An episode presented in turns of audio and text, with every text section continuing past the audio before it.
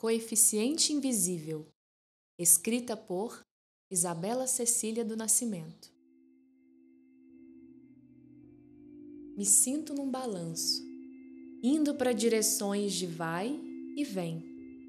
Tudo é tão mínimo na quarentena de insentidos, e estando entre paredes, desconstruo o que achava em mim e na minha casa terra. O sistema foi tomado por um coeficiente invisível e eficiente, tão ágil que nem as maiores tecnologias, as maiores economias, teorias e conspirações conseguiram deter.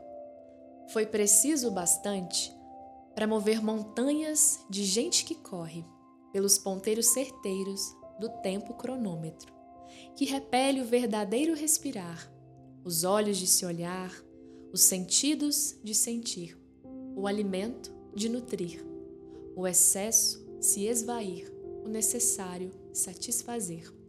A natureza diz nitidamente onde estão as reais correntes, o quão necessário é parar.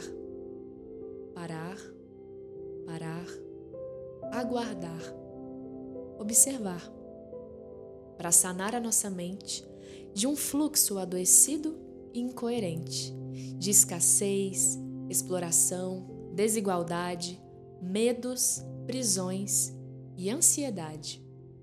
Você já percebeu o seu respirar hoje? Inspire, expire.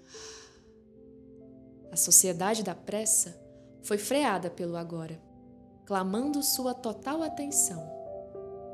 Como está a sua jornada? No externo, no interno, não vá para o amanhã. Não existe. Não permaneça no ontem. Já foi. Respire.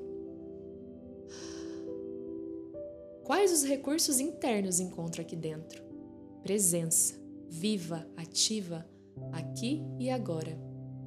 Inventando cada instante, em algo que nem sei denominar, o comum rotineiro convida a partilhar Danço em todos os cômodos, me mexo fora dos eixos, deixando a deixa me deixar levar.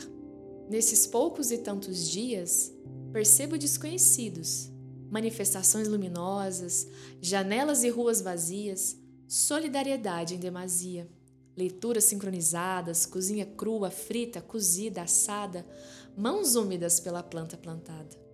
Sinto uma estranheza cíclica em estar entregue, firme, leve e alegre, ao movimento incerto, único e planetário em ser unidade, do complexo à simplicidade.